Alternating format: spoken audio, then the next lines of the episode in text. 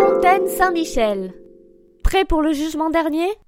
C'est peut-être ma fontaine préférée. Construite en même temps que le boulevard du même nom en 1860, elle représente le combat de l'archange Saint-Michel qui terrasse le diable. Le tout dans un arc de triomphe entouré de dragons.